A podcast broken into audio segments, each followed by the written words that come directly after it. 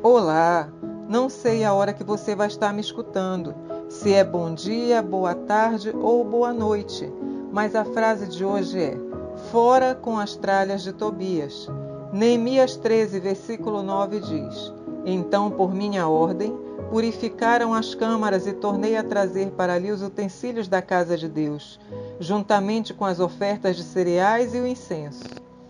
Tobias era um amonita, inimigo dos judeus, que se uniu a outros inimigos para tentar prejudicar a reedificação dos muros de Jerusalém.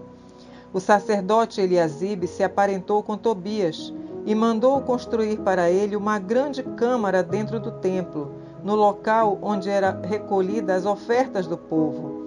Quando Neemias voltou da viagem à Babilônia e verificou tal abuso, mandou que tirassem todos os móveis de Tobias da câmara do templo e que aquele espaço fosse purificado para atender à sua finalidade nos atos de adoração.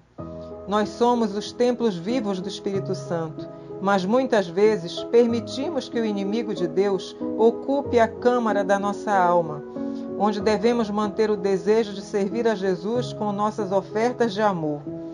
Que Deus nos dê a coragem de Neemias para que joguemos fora as tralhas do inimigo, que porventura abriguemos no coração e permitamos que o Espírito santifique aquele espaço, a fim de que o nosso ser inteiro seja, de fato, o templo de Deus.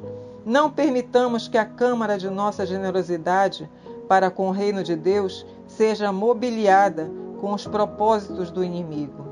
Amém.